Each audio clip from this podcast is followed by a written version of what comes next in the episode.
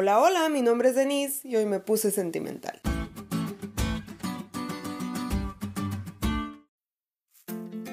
Hace poquito, cuando apenas tenía como 9 años de edad, nos fuimos a vivir a una ciudad en el estado de California en la que era muy raro encontrar un alma que hablara español. Por ende, no había escuelas bilingües en el condado y para ponerle más drama a la historia, yo no hablaba nada, de verdad, nada de inglés. En el recreo, pues nada, yo aprendí a ser mi amiga. Bueno, bueno, ya. Eso tuvo algo positivo en mi vida. Mi profesora sabiamente me aisló en una mesa, me dio cuentos de niños de kinder en inglés, obviamente, y unos audífonos para que escuchara y siguiera la lectura.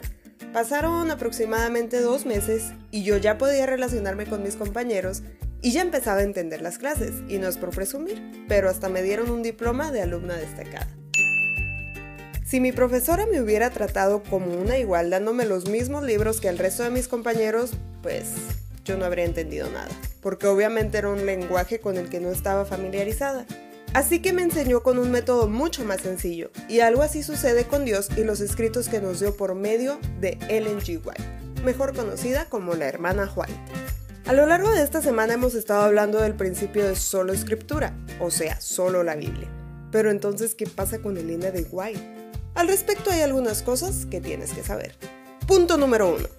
Sus escritos, al igual que la Biblia, fueron inspirados por el mismo Dios. Punto número 2. Sus escritos no son un atajo ni un reemplazo del estudio de la Biblia, sino que deben conducirte a ella y además te ayudan a entenderle mejor. Como cuando yo tuve que leer libros de kinder para entonces poder comprender el idioma de los libros de cuarto de primaria. Incluso en sus escritos ella misma dice, no están familiarizados con las escrituras. Si hubieran estudiado la palabra de Dios con un deseo de alcanzar la norma bíblica y lograr la perfección cristiana, no habrían necesitado los testimonios. Es porque han descuidado el conocimiento del libro inspirado por Dios, por lo que Él ha intentado alcanzarlos por medio de testimonios sencillos y directos.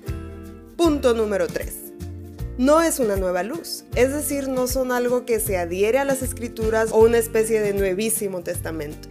Al contrario, lo que ella escribe está totalmente subordinado a la palabra de Dios.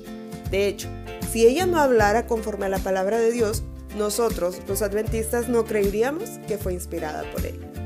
Mi profesora fue muy inteligente al darme libros más sencillos para que yo aprendiera lo que estaba hablando. Pero Dios, Él es increíble. Está tan interesado en mí que aun cuando la Biblia es tan sencilla, me dejó una luz menor que me conduce a su palabra, a esa luz mayor, para no tener excusas y dejar de conocer.